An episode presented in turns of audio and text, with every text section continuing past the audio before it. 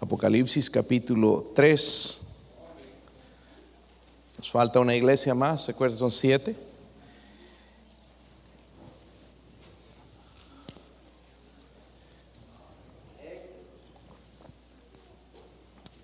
Vamos a leer del 14, hermanos, al 22.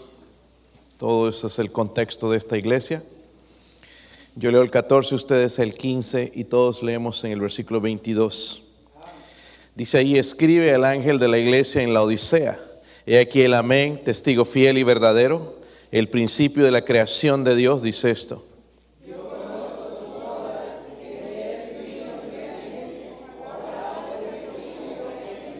Pero por cuanto eres tibio, no frío ni caliente, te vomitaré de mi boca.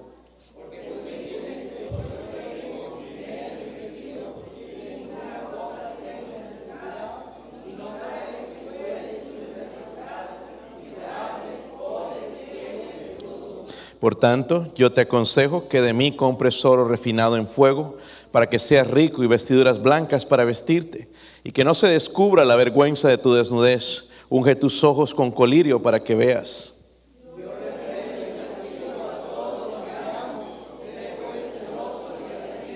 He aquí yo estoy a la puerta y llamo, si alguno oye mi voz y abre la puerta, entraré a él y cenaré con él y él conmigo.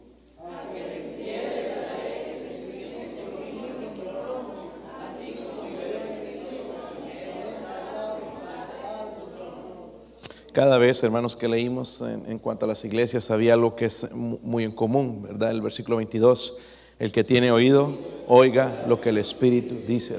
Y siete veces, hermanos, repetirlo el Señor, el que tiene oídos, oiga. Pero el versículo 19 dice algo bien importante, dice, pues sé pues celoso y arrepiéntete. Sé celoso y arrepiéntete. Padre, ¿podría ayudarnos, Señor, una vez más en esta tarde, Dios mío, moverse, Señor, en medio de nosotros?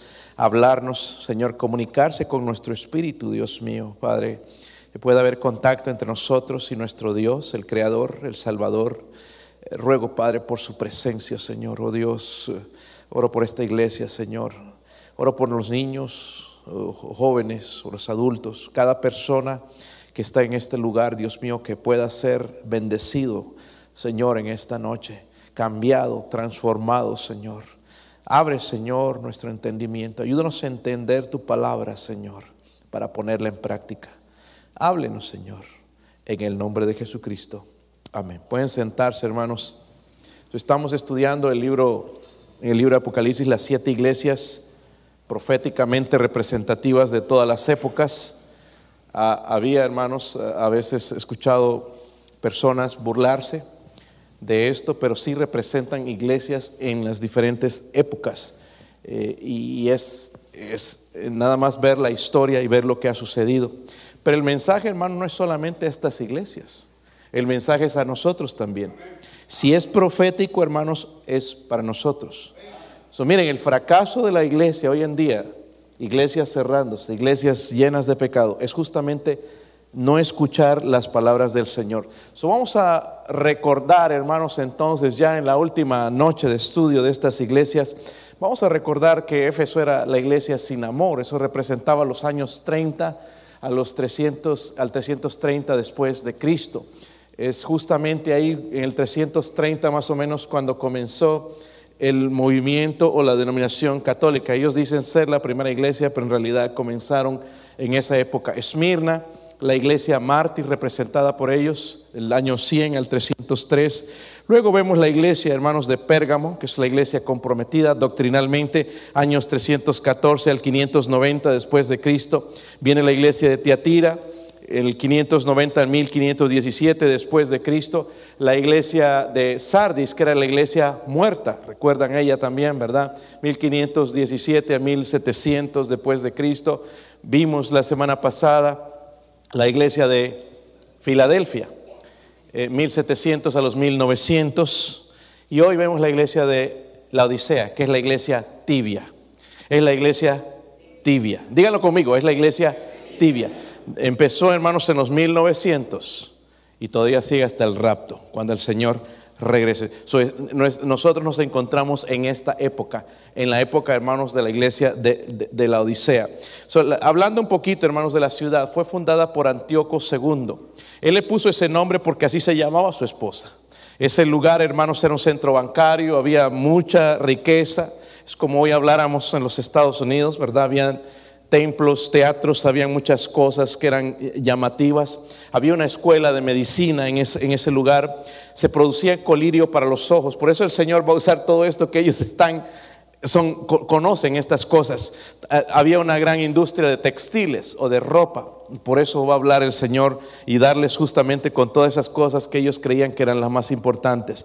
Pero vamos a estudiar entonces el mensaje a la Odisea y aplicarlo a nuestra iglesia, a nuestra vida personal. Versículo 14, el versículo 14 dice ahí, y escribe al ángel de la iglesia en la Odisea, he aquí, miren cómo se presenta el Señor en esta ocasión, he aquí el amén, el testigo fiel y verdadero, el principio de la creación de Dios dice esto primeramente, hermanos, vamos a, hablar del consejero. Cristo se describe entonces como el amén y el testigo fiel. Eso es una referencia de lo que Él es. Nosotros usamos la palabra amén, hermanos, y significa así sea o así es, ¿verdad? Usamos mucho esa palabra amén, pero Él es el testigo fiel y verdadero, ¿ok? Eso habla de lo que Él es. Dice el principio de la creación.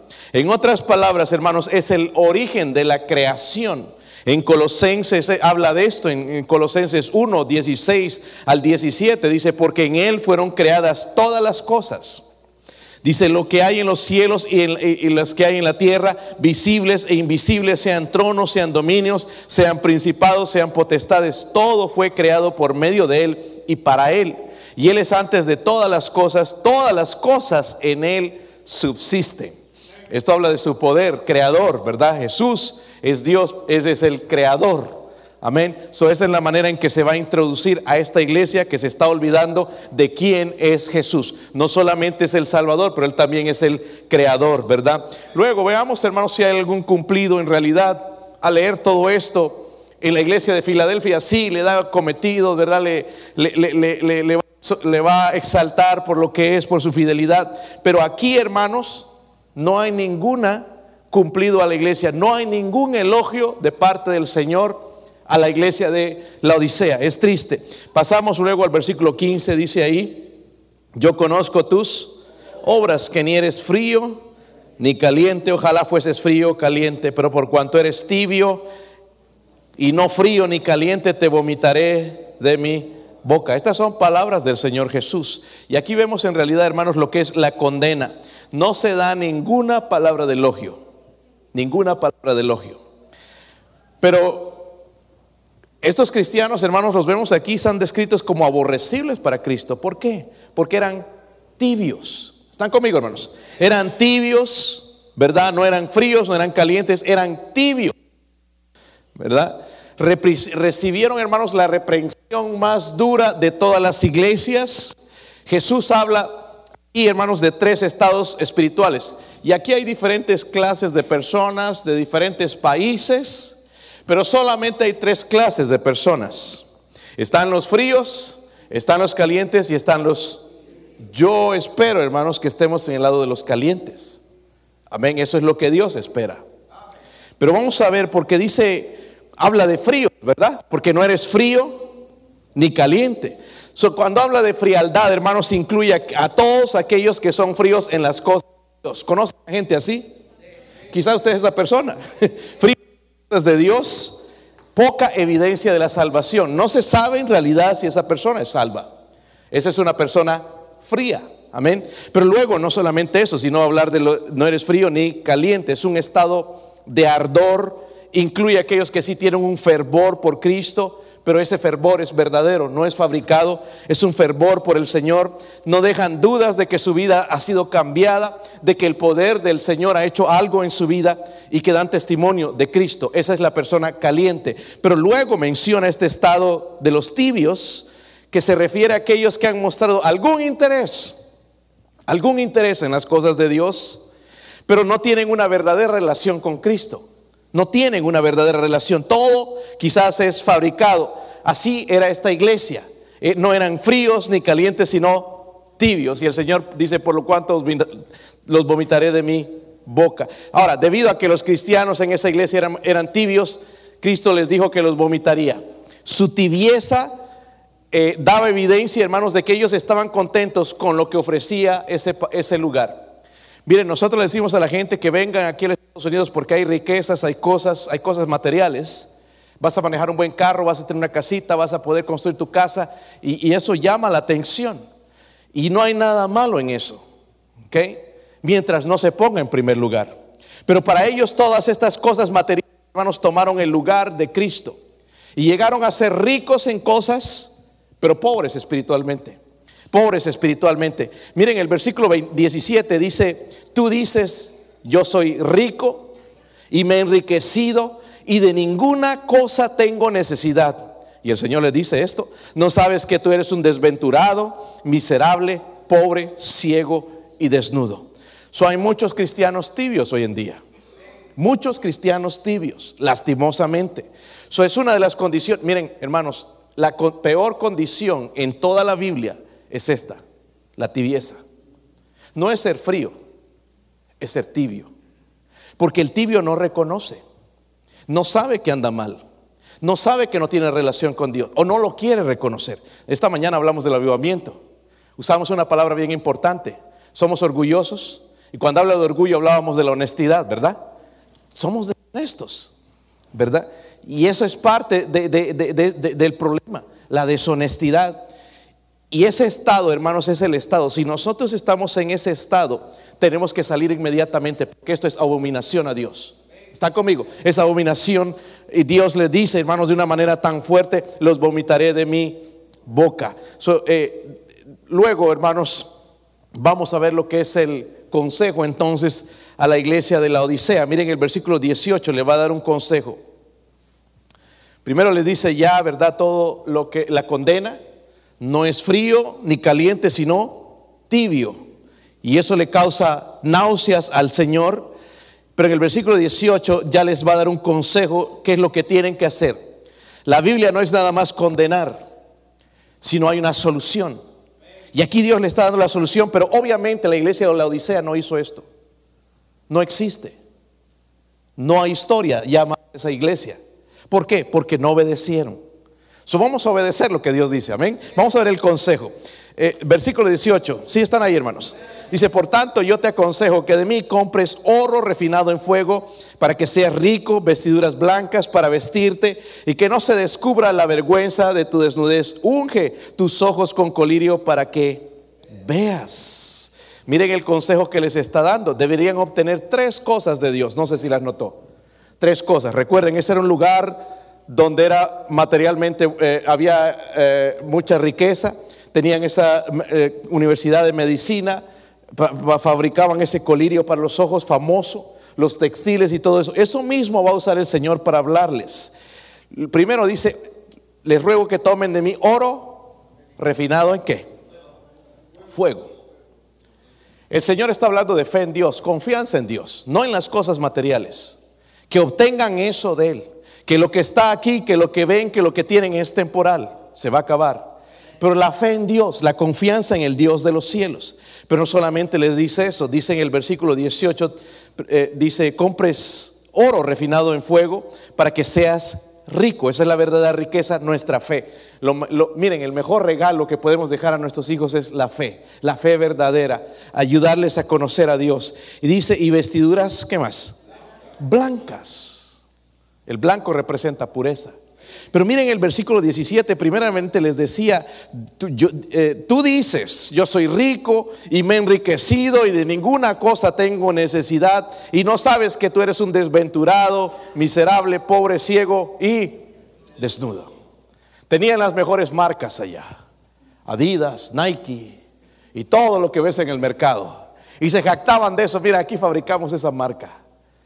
El otro que día de aquí íbamos para Nashville, vimos la, fábrica de Under Armour, no sé si conocen esa, es grande y muchos productos, eh, más que todo deportivos. Y ellos estaban así, hermanos, pensando en estas cosas, pero el Señor les dice que agarren vestiduras blancas. Primero les dice, estás desnudo. Ellos pensaban que estaban bien vestidos, pero estarían desnudos. No está hablando físicamente, sino espiritualmente. So, la desnudez en la Biblia, hermanos, es una metáfora porque el pecado sabemos que avergüenza, ¿verdad? Y humilla. Y está hablando de humillación, vestiduras blancas para él de él, mejor dicho, ¿para qué? Para que su vergüenza sea cubierta, su vergüenza del pecado. Y él les dice entonces, tomen vestiduras blancas, están llenos de pecado, necesitan limpieza, necesitan santidad, necesitan acercarse a mí, necesitan arrepentirse de sus pecados y yo los puedo vestir a ustedes. Pero ahora mismo están desnudos espiritualmente. Usted recuerde que Dios ve todas esas cosas, pero no solamente les habla del oro, sino las vestiduras blancas, Dice también, y unge tus ojos con colirio. Unge tus ojos con colirio para que veas. El colirio para sus ojos, ¿verdad? Se usa para los ojos el colirio. Eso habla del perdón. Ellos no podían ver. ¿Recuerdan cuando Jesús hablaba con los fariseos? Y cuando él sanó un ciego, que los fariseos se enojaron y todo eso, hizo un tremendo problema ya en Juan capítulo 9.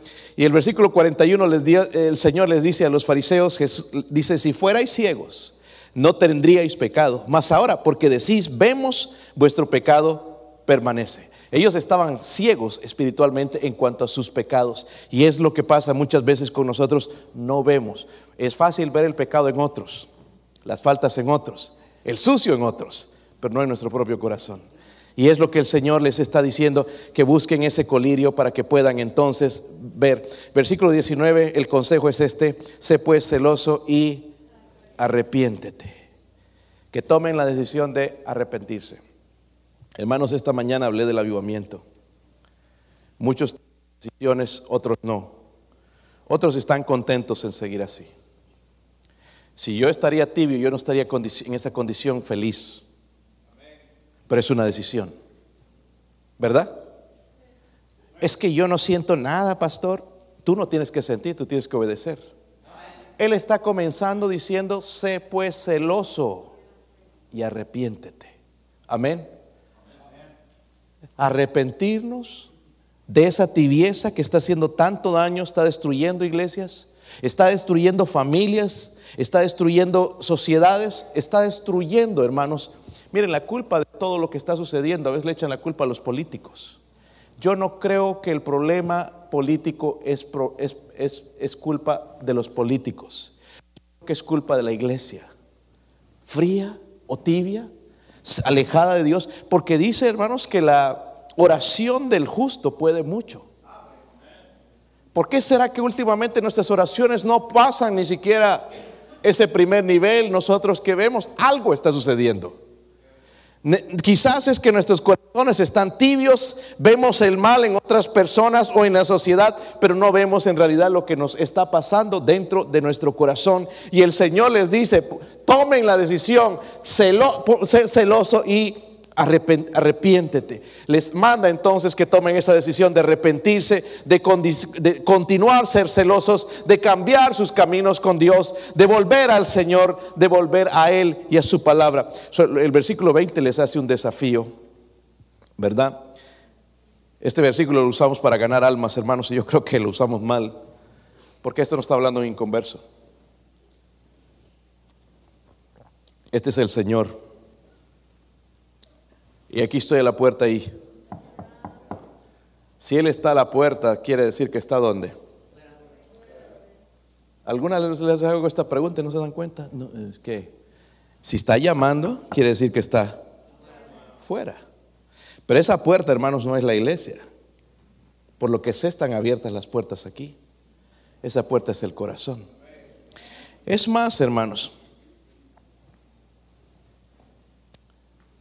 No sé si conocen esa pintura o han visto, no está completa, pero es una parte de ella. La, pintó Holman Hunt. Y cuando él pintó esto, pues ustedes saben siempre la gente que critica, ya ven los peros. Yo no creo que era Jesús así, pero bueno, él pintó esto, de verdad que era una obra maestra en realidad, pintar todo eso. Pero ya empezaron los críticos a mirar la pintura y a buscar a ver los defectos. Y le dijeron, señor Hunt, esta pintura está, está, está bonita, pero ah, y te cometiste un error bien grande. En la puerta no hay la cerradura, te equivocaste. Y él les dijo, esto fue intencional, porque esta puerta se abre por dentro, representando el corazón. So, cuando Jesús nos dice esto a nosotros, hermanos, estoy a la puerta y llamo. Si alguno oye mi voz y abre la puerta, dice, entraré a él. Amén. Muchas iglesias, hermanos, donde Cristo está fuera. Yo no quisiera que eso pase aquí. Yo no sé en tu casa. Yo puedo hablar de la mía. Pero yo no sé si Cristo está afuera llamando a la puerta. Porque dice cuando nosotros entonces, oye, dice, oye mi voz, pero ¿qué más? Abre. Dice, entraré a Él y cenaré con Él y Él. El Señor quiere comunión con nosotros. Pero está esperando que nosotros abramos la puerta. ¿Cuál es el mensaje a nosotros, hermanos? La advertencia, hermanos, de no seguir en esa tibieza espiritual, la autosuficiencia, el desconocimiento de lo que Dios puede traer en nuestras vidas. So, la única manera, hermanos, de volver entonces a esa vida es abrir la puerta para que Él entre y nos dé esa vida abundante de la cual hablamos esta mañana. Necesitamos abrir, recuerde, Él no la va a abrir. Él ya murió en la cruz por nuestros pecados. Él ya pagó el precio de nuestros pecados. Él hizo todo lo que tenía que hacer por nosotros, hermanos. Ahora es nuestro tiempo. Él está a la puerta y llama. Dice, si alguno oye la voz y abre la puerta, dice que Él entrará. No sé cuál es la condición. Obviamente, hermanos, la iglesia de la Odisea jamás hizo esto. El versículo 21 dice, al que venciere le daré que se siente conmigo en mi trono, así como yo he vencido y me he sentado con mi Padre en su trono. Qué tremendo privilegio poder reinar con el Señor. Además, ¿has pensado, hermanos, que aquí ni siquiera puedes reinar en tu casa? Que la jefa es, ¿verdad? Nos, eh, nos dicen nosotros la cabeza, pero ellos son el cuello. Y donde mira el cuello, ahí va la cabeza. Y uno piensa, hermanos, y a veces entristece y ni siquiera he podido hacer nada en mi vida. Mire lo que el Señor nos ofrece en el futuro. Reinar con Él. Reinar con Él, hermanos, de ese reino perfecto, con un juez perfecto, un rey perfecto. Dice el versículo 22, entonces el que tiene oído, oiga lo que el Espíritu dice a las iglesias. Pero no dejemos de lado esto, hermanos.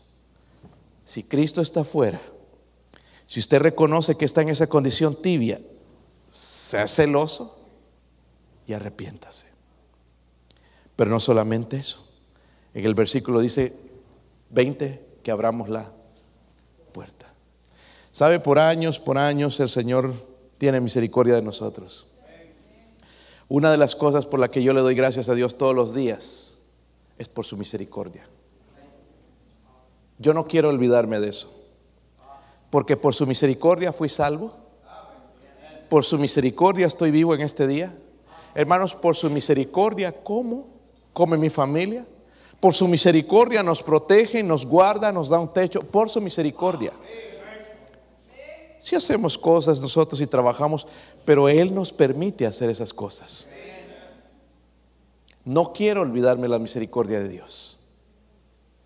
Por su misericordia, hermanos, somos lo que somos. No podemos dejar, hermanos, al que nos dio vida afuera de nuestra casa. No nos atrevamos a hacer eso. No van a ir bien las cosas. Yo no he escuchado hasta ahora en toda la historia de mi cristianismo, hermanos, de una sola persona que le ha ido bien lejos de Dios. Por muchos años, hermanos, Él está ahí llamando. Está a la puerta llamando yo morí por ti. Yo pagué el precio de tus pecados. Yo te amo. Yo quiero entrar y cenar contigo. Yo quiero comunión. Llamando por años, por años. Pero sabe que ese llamado no va a ser para siempre. Pero ahora mismo sigue llamando. Hoy está llamando. he aquí estoy a la puerta y llamo. Si alguno oye mi voz, abre la puerta, entraré a él, cenaré con él y él conmigo. Vamos a ponernos de pie, hermanos, vamos a hacer una invitación.